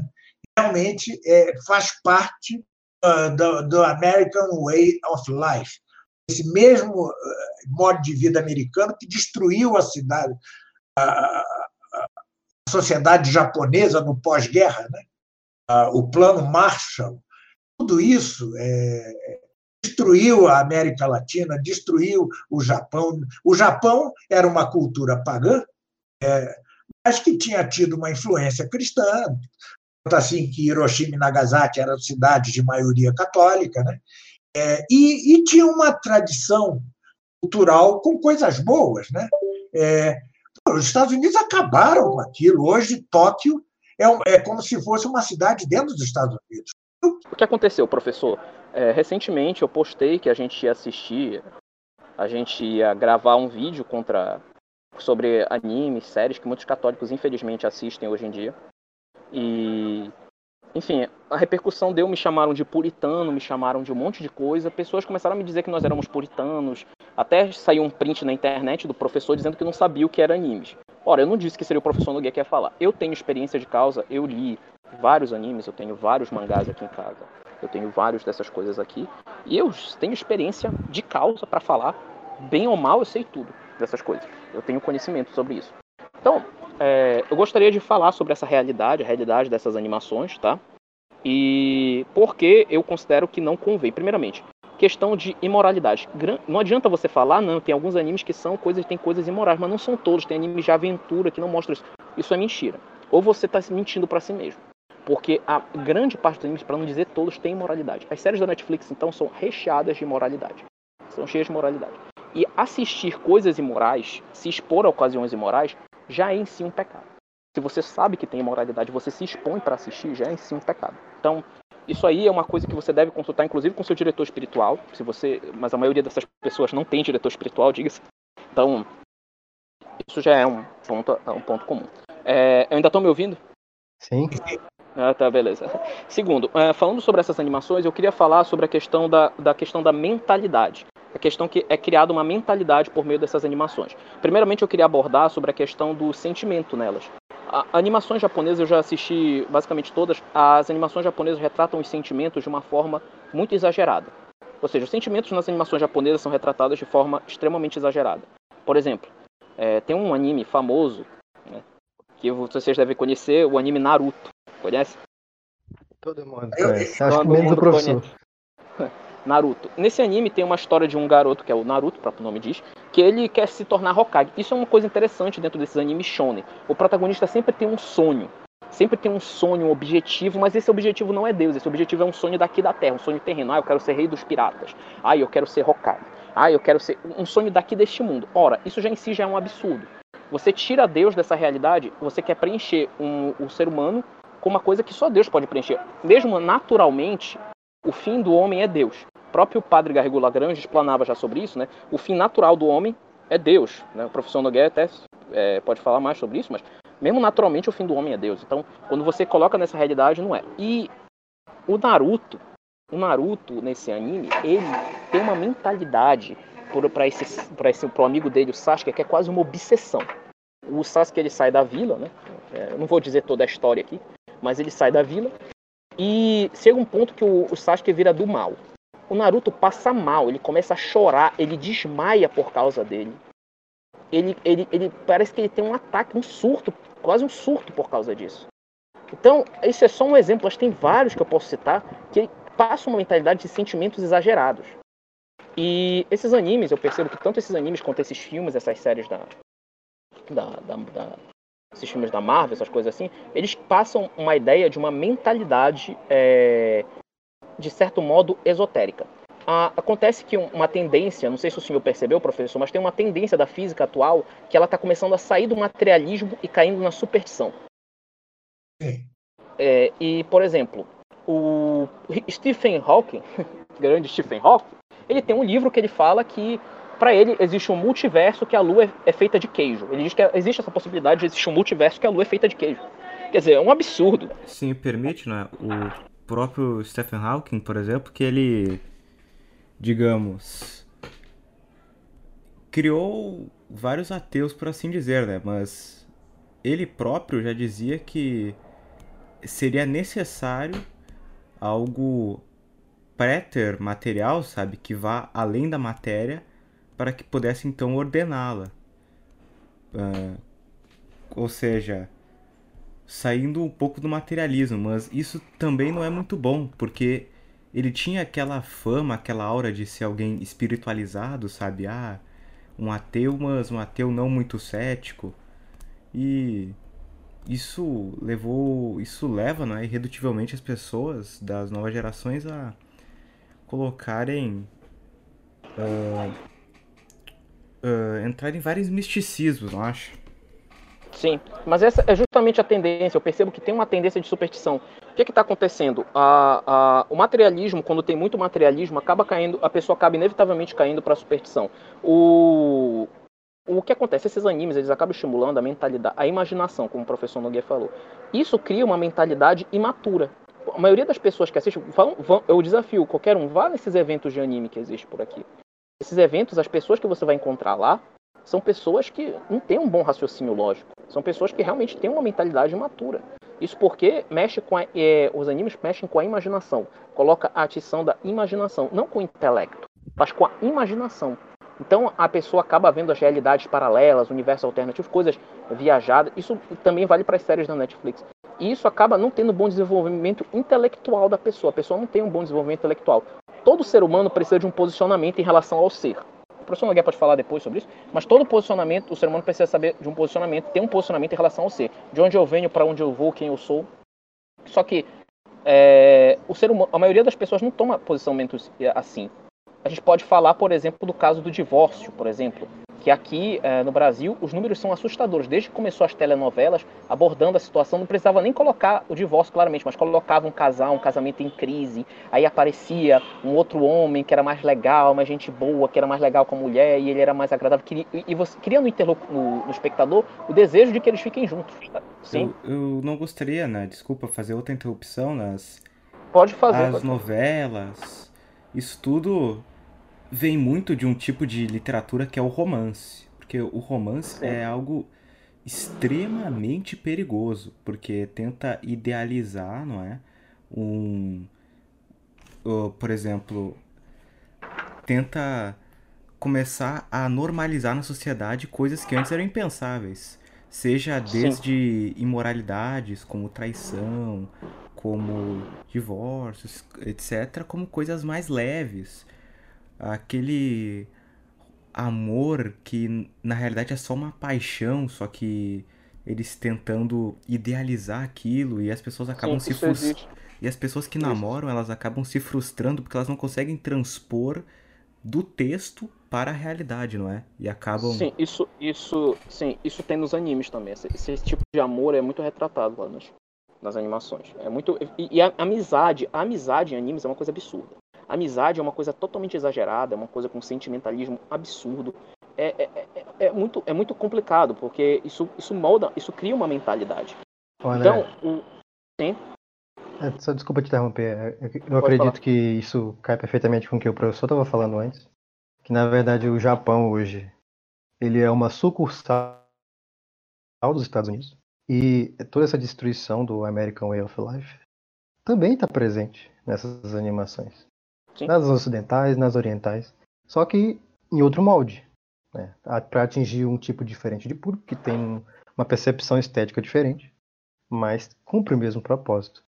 E é, é só porque também o, o, o Johannes queria falar alguma coisa aí. Pode falar, Johannes. Alô, salve Maria a todos. Então, eu tenho uma experiência de assistir algumas vezes já com certa análise as animações é, japonesas e mesmo as animações de desenhos consideradas assim infantos juvenis, ou seja, naquela faixa etária dos 13, 14 anos. E basicamente é a mesma coisa que o André já pontuou, eu gostaria de destacar o seguinte: sempre são seculares, isso é óbvio, porque estamos em meio a uma sociedade secular, então Deus não existe, nem que isso não, isso se fa, isso não se fale, mas a vida social gira em torno de um Deus que não existe. E quando a religião é retratada é como algo crido por um povo naquela história muito específico e fica só como uma paisagem de uma cena. É, é, o Ione, desculpe lhe interromper, sinto muito. É, eu só queria, eu queria destacar pontuar um ponto que eu até falei antes, é, mas acabou que não saiu. Há uma série horrível, abjeta, chamada Supernatural. Acho que vocês devem conhecer essa série. Essa série, ela é, retrata uma visão, mostra uma visão totalmente deturpada de Deus. Mostra como se Deus fosse é, retrata Deus de uma forma como se ele escondesse coisa, como se o que a igreja sabe é uma coisa, mas existe uma coisa por trás, uma teoria escondida que só poucos sabem, uma coisa bem gnóstica mesmo. E aí passa a mentalidade como se a igreja não soubesse disso. Esoterismo, né? Soubesse, é, como se a igreja não soubesse, entendeu? Como se a igreja fosse um bando de retrógrados, alienados, que pensam que sabem, mas não. Nós que somos evoluídos, nós sabemos o que é a verdade. Os católicos acreditam nisso aí que a igreja revela, na doutrina. Isso aí é, é só uma parte. Isso aí não é, não diz a realidade. Então, outra série, o Lúcifer, que é, o próprio nome já é ridículo, mostra tentar retratar uma ideia boa do demônio. E já, eu já, e o que acontece? Eu já vi pessoas tomando seu posicionamento em relação ao cristianismo baseado nessas séries o posicionamento delas diante da realidade baseados nessas séries. Ah, eles usam posts de Supernatural para refutar o cristianismo. Mas o porquê isso? É porque a imaginação ocupou o lugar da inteligência. Então eles acabam aceitando aquilo como sua própria realidade. O posicionamento deles diante do ser é retirado dos animes, é retirado dos, do, do, das séries. É o posicionamento deles diante da realidade. É porque a imaginação toma o lugar da inteligência e acaba fazendo isso, entendeu? Mas pode continuar, Ioane, depois eu, eu, eu, eu dou sequência. Excelente. Existem estas séries e quando fala séries é uma é um filme, digamos, de pessoas reais, né, entre aspas, que são claramente anticristãs, gnósticas, muitas vezes quer fazer uma zombaria do cristianismo e faz mesmo. Só que eu falo também, essas são muito populares, mas tem outra espécie muito popular que eu gostaria de destacar, que é uma que retrata a vida social assim, não existe aparentemente religiosidade. É uma série secular. Só que ela possui um começo, meio e fim, tem seres humanos, e é como se a moralidade e a religiosidade não, não saísse da série. Porque, vamos lá, começa contando a história de um garoto longamente com episódios e episódios, é, capítulos e capítulos, e no final acaba exprimindo um garoto que conseguiu uma felicidade que, mesmo que só se aparente de modo natural, tem algo por trás disso. Pela estabilidade dessa felicidade, demonstra o quê? Que ele atingiu uma felicidade quase que religiosa, divina. Então, mas você vai ver que ao mesmo tempo em que ele encontra essa satisfação, ele está em imoralidades, ele está em pecado, em vingança, em ódio, orgulho. Sempre é isso. Ou se não, é outra espécie que é um relato assim de uma história, eu já vi também, mas isso está cada vez mais é, restrito o público, cada vez menor. As que abundam, essas últimas duas que disse, mas que retratam uma história assim, só que é uma história tão tão boba, tão boba que e tem séries e séries com detalhes e detalhes e como é que faz para a pessoa se para um, uma leva de público se interessar por isso, tem que rechear de sentimentalismo e, nos casos mais graves, sensualidade. É, e é claro que as séries que têm cada vez mais sensualidade ganham cada vez mais público, ganham das que têm menos sensualidade, porque os motivos são óbvios, ela, é, ela atrai mais aos olhos, né? Então, esse é o meu ponto estimula a concupiscência dos olhos, muitas vezes. Sem falar da carne. Ô, pessoal, Salve Maria. Esse é meu Obrigado. único ponto. Obrigado, Sim. Iones. É, eu já queria engatar o próximo ponto e perguntar ao professor. É, a- a- até em que, em que proporção essa destruição cultural ela não é deliberada? né? Não há assim uma, uma campanha né, para realmente introjetar essas coisas no, no imaginário popular. É difícil dizer, né? Ou seja, difícil dizer. Muitos católicos tendem a crer a um como comando mundial, né? Certo? Eu, eu é, todo esse ataque e tal, eu digo que é algo difuso, né? difuso. Assim como, por exemplo, vários católicos sem ter. Eu sou um católico hoje em dia independente, não estou ligado a nenhuma corrente e tal. E, Ou seja, eu, eu não me pauto por isso ou por aquilo e vou fazendo. E vejo outras pessoas, outros católicos coincidir com as coisas que eu digo, né? Ou seja, é, depende. Como o mundo vem em apostasia crescente, já desde. Aliás, ele falou do nome da Rosa, né? O nome da Rosa, é, o, o poema, ele é exatamente na virada da Idade Média cristã para a Idade Média já começando a ser apóstata, né?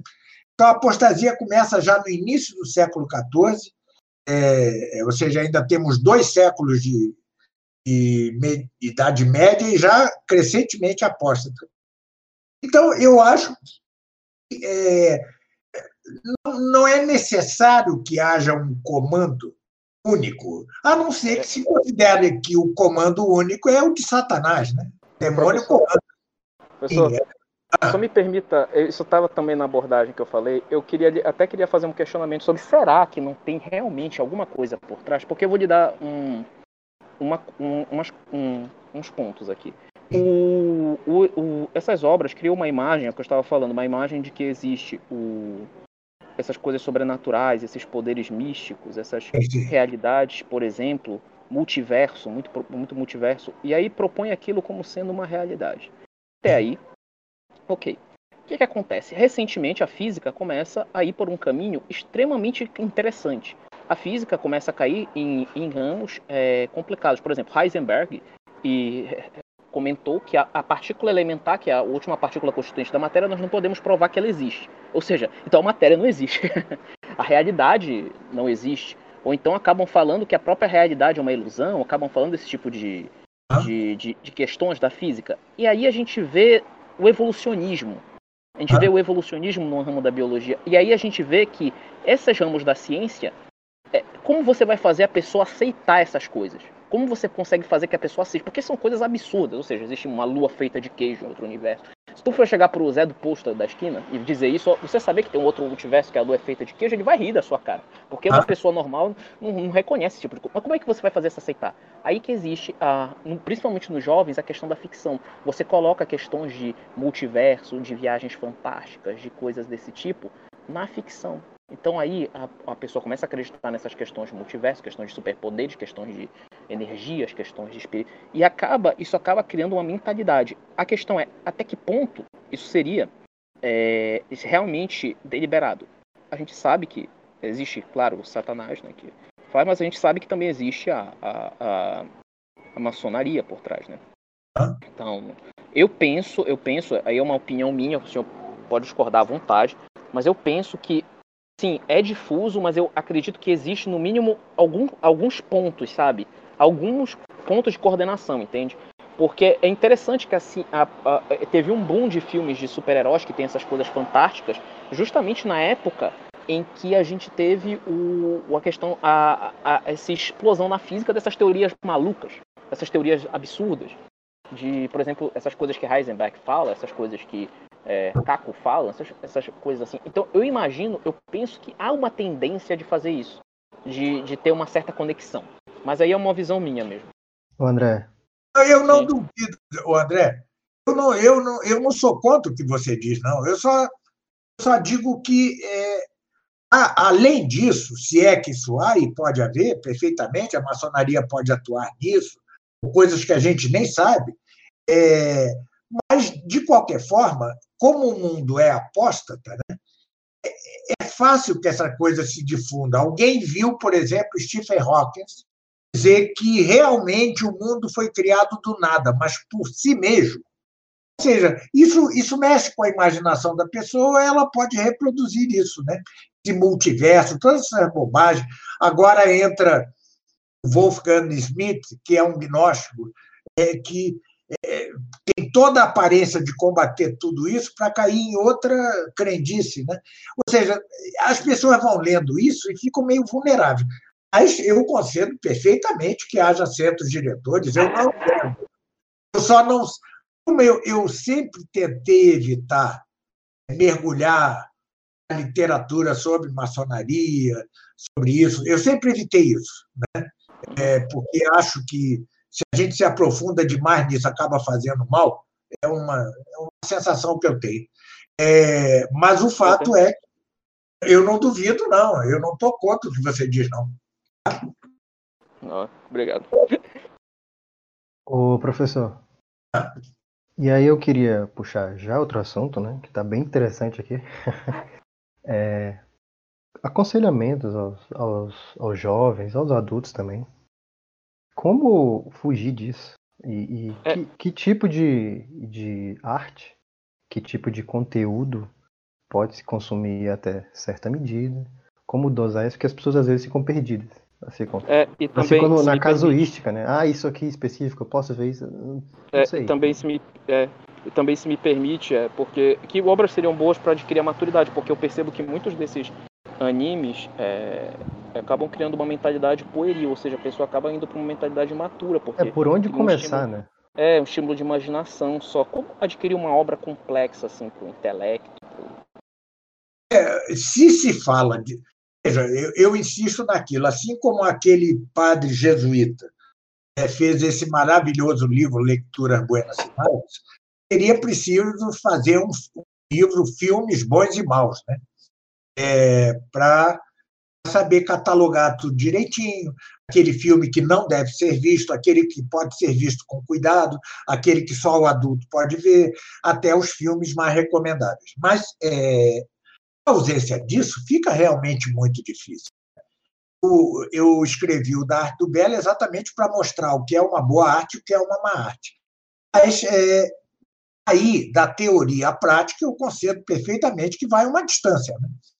O que eu recomendo quanto a cinema é começar é, vendo os filmes é, de Hollywood melhores. É, é por exemplo, os filmes de Frank Capra e de John Ford. É, eu tenho uma lista de filmes que eu recomendo. Vou pegar esses filmes antigos, é, que são mais, mais fáceis, de entendimento mais fácil, os do Hitchcock sem cenas de erotismo, esses católicos liberais, e, é, por exemplo, só, uma, só uma, um exemplo para vocês entenderem o que, eu, o que eu quero dizer.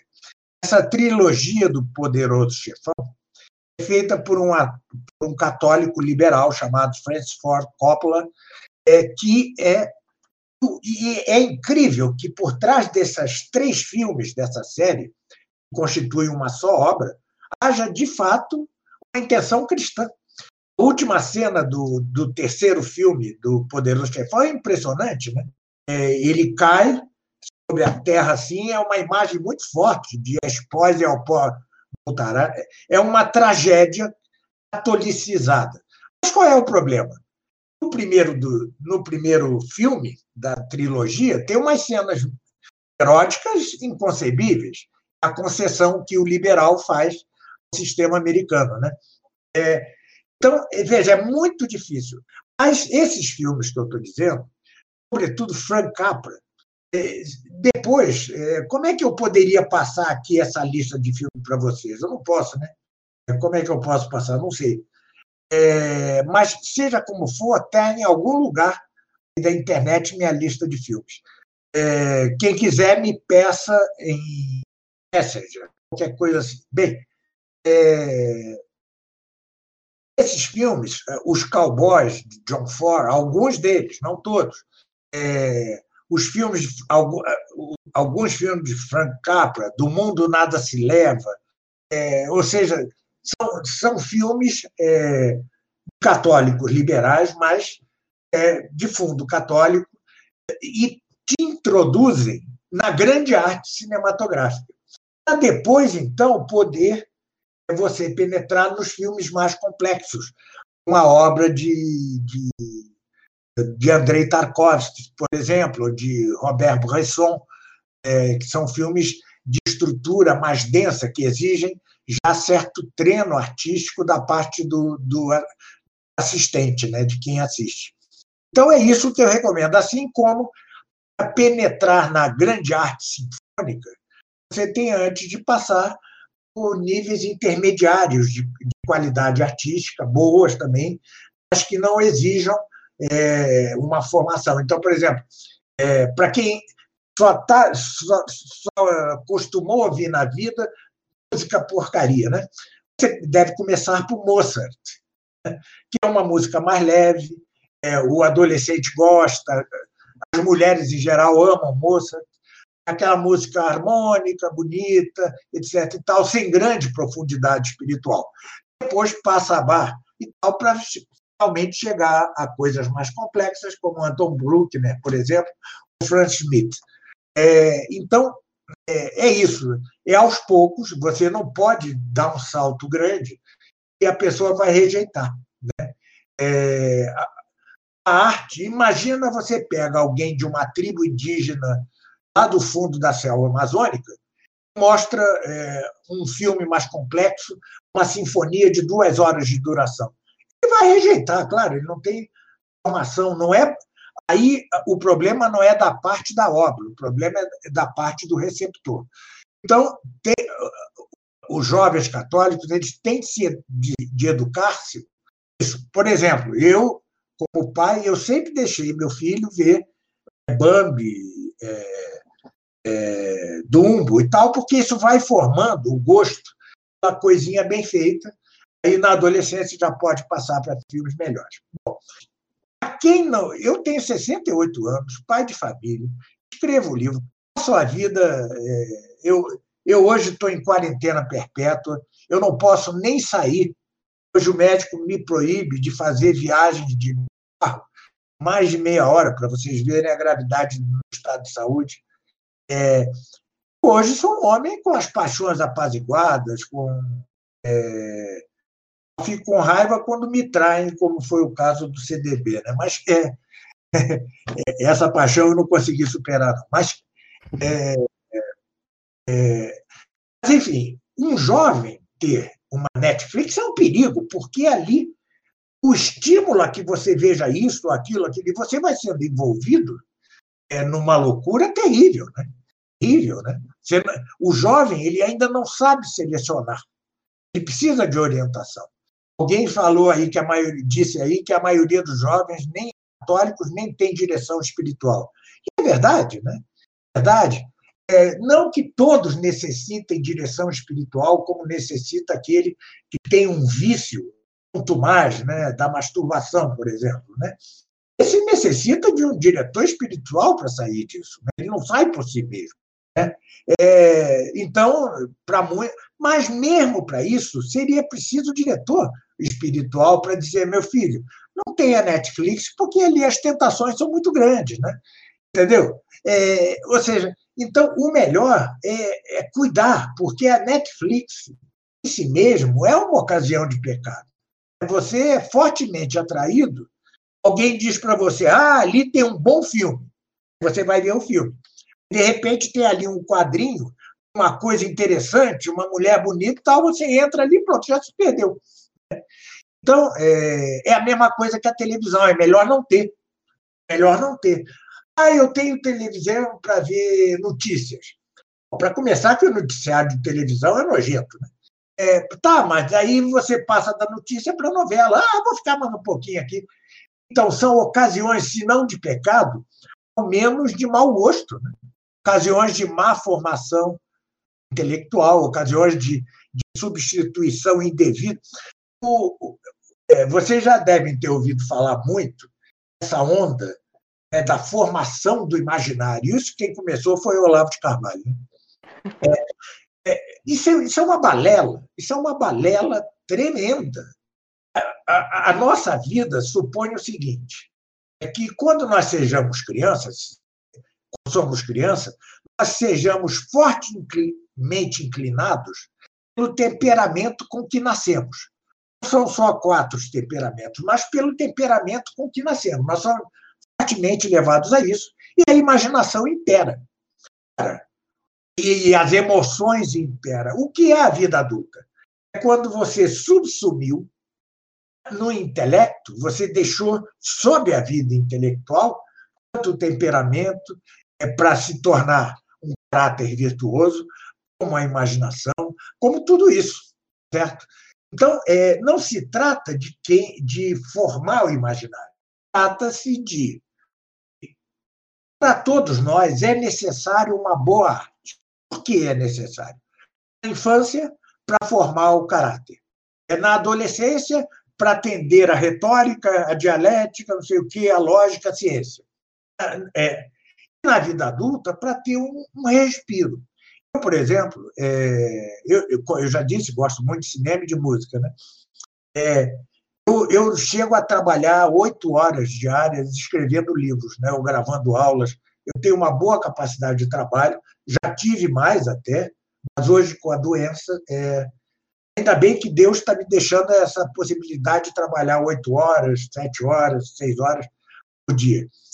Mas, ao final disso, para mim, me faz um grande bem ouvir uma, uma grande sinfonia, ver um grande filme, sabe? Me faz um bem tremendo.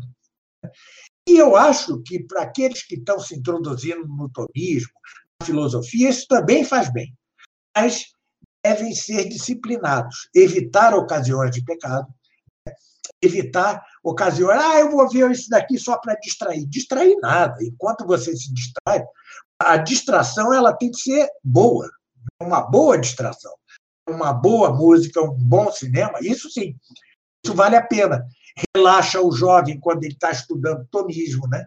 Relaxa, porque ele fica muito tenso, é, ele não consegue reproduzir aquilo que viu na minha aula. E eu digo para os alunos, mas é assim mesmo. Daqui a 10 anos é que você vai dar aula. Então, é, então é bom porque relaxa, deixa dormir depois sem as coisas difíceis da filosofia, da teologia, ficar virando na cabeça, né? senão você tem até pesadelo com essas coisas. Então, mas tem de ser disciplinado. Então, Netflix, a maioria, quase totalidade, chega a constituir-se ocasião de pecado, sim. Chega a constituir-se. Né? É, eu jamais deixaria meu filho ter uma Netflix que eu digo, olha, veja esse filme aqui bom na Netflix. Aí ele vai ver. Depois ele vai, vai encontrar qualquer porcaria lá. Porque 99,9% dos filmes ali são filmes é, alinhados com a agenda mundial da Revolução Marcosiana. Né? Fora que, é... professor, só uma coisa também, é, o tempo dessas o tempo dessas ditas séries da Netflix também. Ah, e séries? Sim, dá uns 50 minutos cada episódio. E o que eu acho engraçado é o seguinte, essa juventude que diz que a missa é chata, que não dá para se. Isso missa novos órgãos, dizem que é chata. Imagina Hã? se vissem a missa tridentina, né? Eles falam que é chata, que é monótona, que essa mesma juventude consegue ficar horas e horas na frente da TV vendo essas séries. Isso mostra uma imaturidade, porque a é. missa é mais uma contemplação do intelecto. A, a, essas séries e esses filmes da Netflix que perdem horas e horas é mais da imaginação. Mostra como pueril, como, como é, realmente infantil é a nossa juventude atual. O, o, o André, aliás, você falando nisso, tome a, a missa tridentina cantada, etc. e tal, numa catedral gótica. Imagine-se essa situação. Você disse, o centro da missa é intelectual, né? É, uhum. Obviamente. Mas veja como as emoções e os sentimentos também são oferecidos pela missa no canto gregoriano, na beleza da arquitetura gótica, na beleza do vitral. Mas tudo isso, sentimento, imaginação, sob a direção do intelecto. Né? O intelecto está uhum. no. E o resto vem. Santo Agostinho dizia uma coisa maravilhosa. E perguntava-se assim: qual é a missa litúrgica boa? Né? Aquela que ajude o fiel a é, entregar-se ao sacramento, mas não aquela de que, que tão bela mexa tanto com os sentidos que faça o fiel afastar-se dos sacramentos, do sacramento. É isso, né? Agora, a dificuldade para mudar o mundo hoje quanto a isso é imensa, né? Quanto mais velho fico, menos tem esperança entendeu? no mundo, né? Entendeu? Porque é avassalador se houver uma recristianização do mundo, isso será por uma intervenção divina espetacular. Entendeu? Porque, ah, veja os antigos povos, o, o, o, povo romano que acabou cristianizado. Né? O povo romano que tinha algo, pelo menos seus melhores elementos, e tinha algo da lei natural mantido. Né? E tinha algo. É, você pega os bárbaros que derrotaram, né? eles tinham um comanceio espiritual, eles tinham uma abertura para o divino, coisa. Não há nada de natural no mundo de hoje, é um mundo antinatural, contra a natureza, e não há o anseio do divino. Nós estamos no, fundo do poço.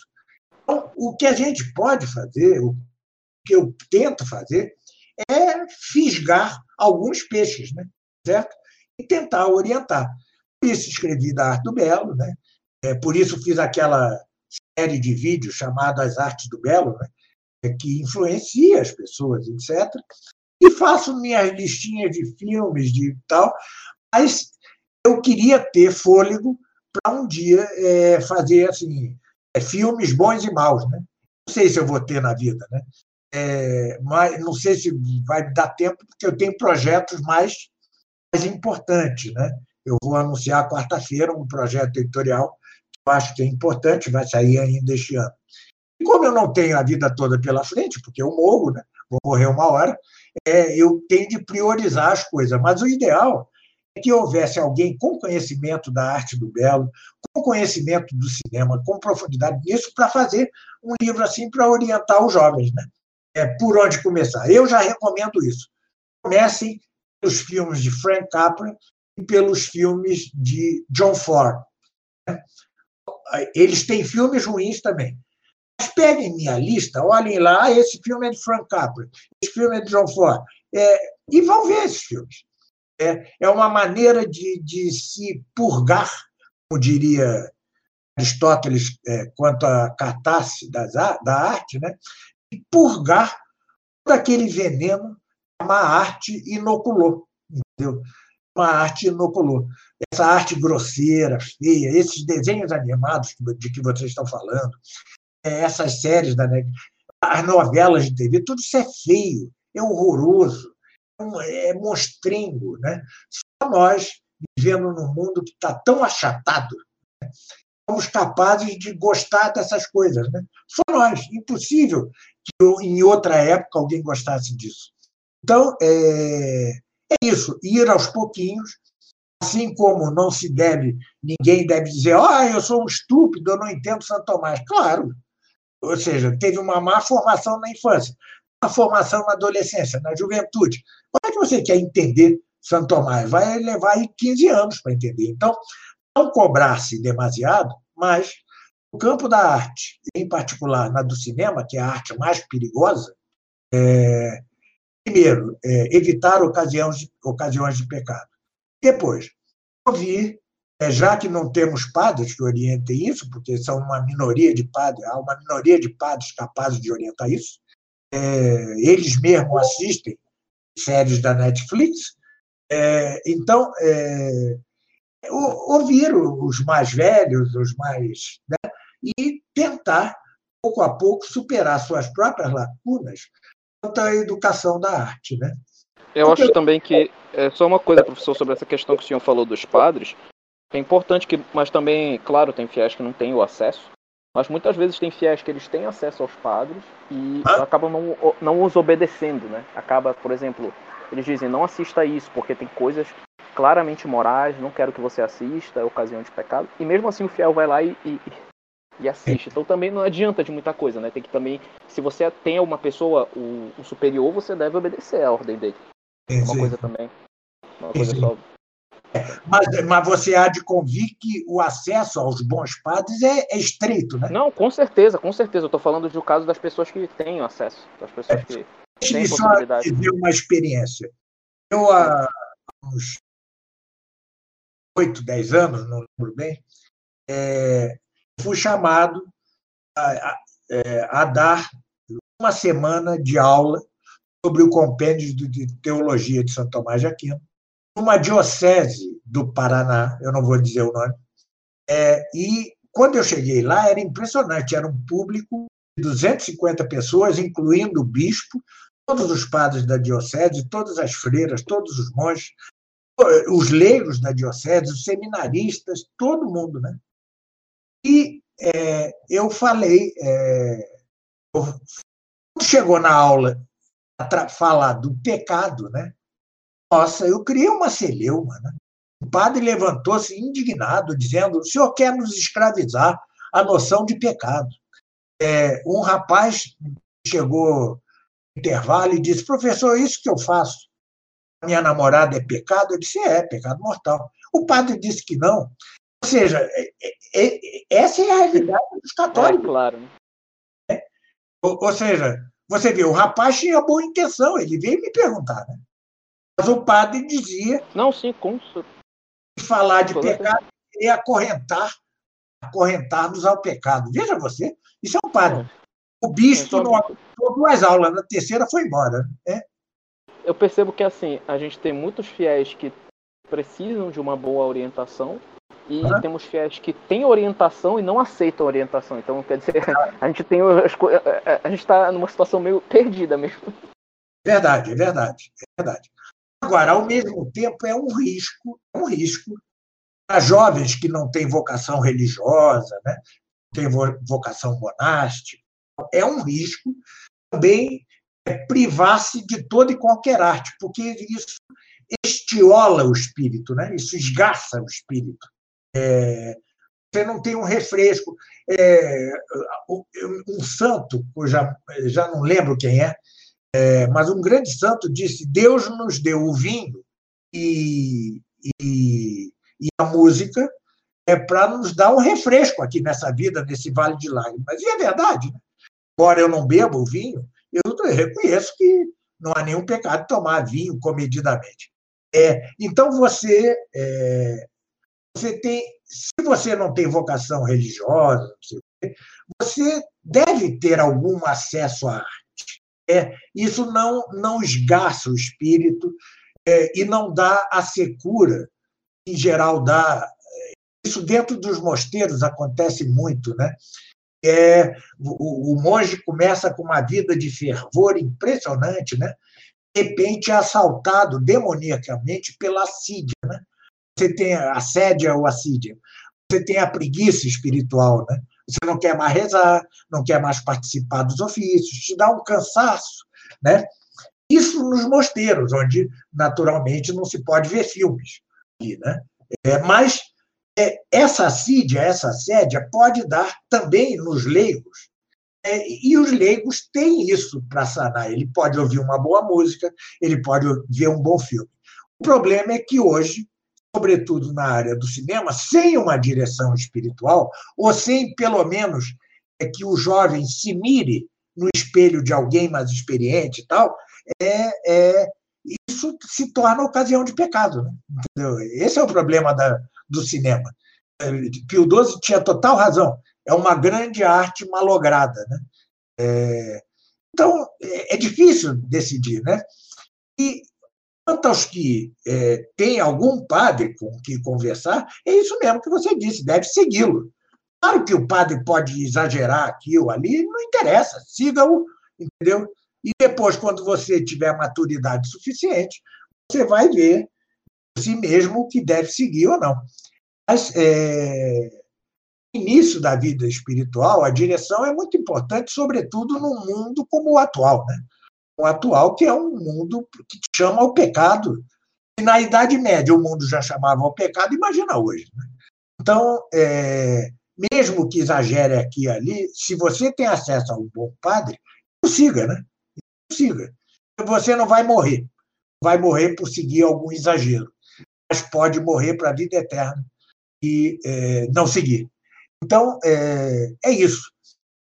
Eu sempre sonhei em fazer um livro sobre mas eu receio que esteja além das minhas forças. Né? O, da arte do belo me consumiu maneira impressionante. Eu escrevi aquele calhamaço em quatro meses e meio, cinco meses, viajando. Eu me lembro que a última, o, ponto final no livro, eu mandei de, de um hotel em Aracaju, Sergipe, né? vocês verem. É, então, eu não sei, eu, eu tenho três ou quatro livros que são muito importantes para lançar ainda, mas se me sobrar um tempinho na vida, é, eu, eu faço isso sobre cinema e eu acho que vai ajudar. Mas desde já recomendo isso. Veja os filmes de Frank Capra, eu recomendo. Veja os filmes do John Ford, eu recomendo, que são de mais fácil acesso. E, e fiquem, vejam isso, não todo dia. Não, você não deve ver filme todo dia. Um, um dois filmes por semana, é, tá bom, tá de bom tamanho. Eu é que, como tenho de trabalhar muito, muito oito horas escrevendo um livro para um homem velho e doente que não pode fazer uma viagem mais de meia hora, é, é, não posso andar de carro mais de meia hora, para vocês verem. É, realmente, no fim da jornada, estou com a língua para fora, né? dez palmos de língua para fora, e aí eu, eu me entrego a ouvir música e tal, para mim é um, é um refresco. Mas o jovem deve ser comedido, sobretudo na área do cinema. Quanto à música, não há problema. É, ao final de um dia de estudo e tal, na hora de dormir, ouvir uma boa música, moça, ouvir bar, não há nenhum problema, vai educando a sensibilidade, vai tirando o vício da má arte. É assim, pelo menos, que eu tentei educar meu filho, né? É, é, ou seja, ninguém canta vitória antes da hora, mas parece que, quanto ao essencial, deu certo. Ele está na adolescência, idade muito difícil, mas, quanto ao principal, parece que ele está educado, né? ele não é atraído por nada imoral, nada. É... Então, é, é, o que eu recomendo aos jovens. Nós todos somos filhos, não só do pecado de Adão e Eva, somos filhos de uma época horrorosa, e cores apocalípticas. Não estou dizendo que o fim do mundo é amanhã, hein? pelo amor de Deus. A coisa que eu mais combato no, no curso sobre Apocalipse é isso. Quem sabe a data do fim, não tem ideia. É, mesmo que nós vivamos sob o anticristo, ainda assim, quem diz que Deus não vai dar séculos e séculos depois do anticristo? Ninguém sabe. É, eu tenho minhas hipóteses, cada um pode ter sua hipótese, pode até expressá-la, mas não, não se tente marcar data. Né? Mas vivemos num mundo que tem tinturas apocalípticas, né? tem cores apocalípticas. É, acho que era o velho Fedeli, dizia, acho que era ele, né? e é como uma rolha, né? Você não pode manter a rolha muito tempo embaixo d'água que ela vai subir para cima d'água, porque isso é da sua natureza. Assim também, eh, não é possível viver viver com tanta coisa como contra, contra a natureza como se vive hoje no mundo. Uma coisa avassaladora, impressionante, é impressionante, né? os católicos, muito mal formados, a maioria deformada, deformada pelo, pelo moder, neomodernismo vitorioso no Conselho Vaticano II, é, deformada por mil fatores, é, deformada por uma má arte, deformada por meios de comunicação iníquos. Né? É, é um terror. Nós vivemos sob terror né? e isso nos é dado por Deus, porque, é, como dizia São Pedro em sua carta, em uma de suas epístolas, é, façam boas obras para que se cumpra a, a, sua eleição, a sua predestinação. Ou seja, é, os que se salvam nestes últimos tempos salvam-se em meio a sacrifícios imensos, né? Em meio a ocasiões de queda inauditas, como nunca houve na Idade Média, né? É, mesmo no início da apostasia. Né? Hoje, as ocasiões de pecado, de deformação da mente, do coração, são tremendas. Então é isso. É, tentem, tentem, evitem ocasiões de pecado, não tenham Netflix, não tenham televisão, não assistam à televisão. Venham com isso de que, ah, eu vou ver noticiário. Que noticiário? É para saber que Bolsonaro continua dizendo as mesmas bobagens? Não, não, ou seja, ou para saber que a esquerda quer tomar o poder, a gente já sabe disso tudo. Não precisa assistir nada. É, é, e tem o uso comedido do cinema. O YouTube oferece esses filmes que eu disse. Hoje todo mundo sabe baixar esses programas de baixar filmes e tal. Baixa os filmes bons que introduzam e não muito difíceis que introduzam na grande arte, né? É, aos pouquinhos, né? Mas, sobretudo, mantém uma vida de estudos. É, o estudo nos afasta do pecado. Né? A vida de estudos é, é, substitui a, as séries da Netflix. A série da Netflix obriga o sujeito a seguir o próximo capítulo, a próximo não sei o quê. O estudo também. Você, quando estuda, vai ficar com uma dúvida. Ah, temos todos de Adão e Eva, então houve incesto, né? É, o incesto, sei lá como se diz, é, entre os filhos de Adão e Eva. Bom, isso é uma dúvida. Aí você vai ter que se aprofundar, se aprofundar, se aprofundar. Então, a vida intelectual ela substitui as novelas e as séries da Netflix com muita vantagem. Espero que tenha ajudado. Bom, professor, é, acredito que o senhor esgotou o tema. assim, na medida do possível, né? Dentro do, do tempo que a gente tem.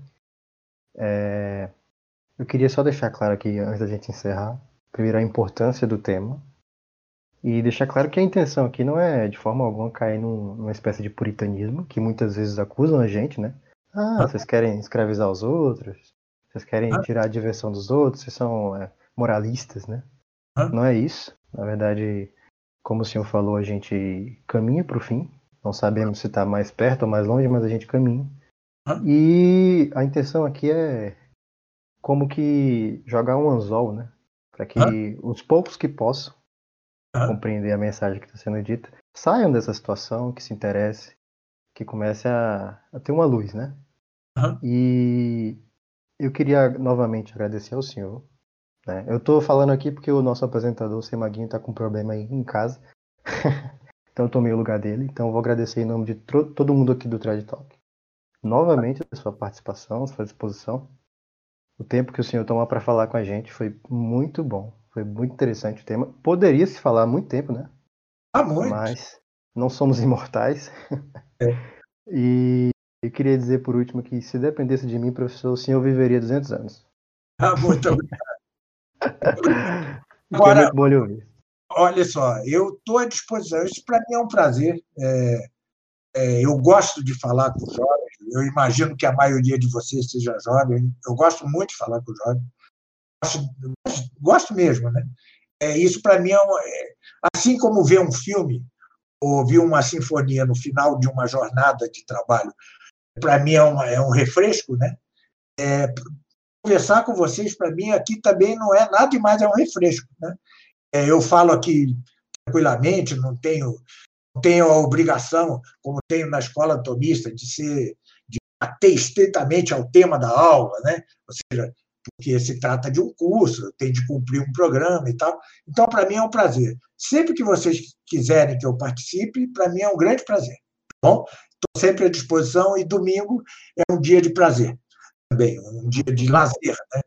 de, de lazer, desde que esse lazer tenha é, conveniência com o dia do Senhor. Né? Sim, exatamente. A nossa intenção aqui também é não, obviamente, adentrar com muita profundidade, mas sempre estar tá fazendo uma conversa agradável para que as pessoas se interessem, vão atrás, né? E procure, inclusive, o material que o senhor disponibilizou nos seus livros, no seu curso, que é muito edificante. Eu acho que as pessoas têm que ir atrás disso, né? Muito obrigado. Bom, no mais, muito obrigado, professor. Boa noite ao senhor. Abraço a todos e tenham uma boa noite. Boa noite, professor.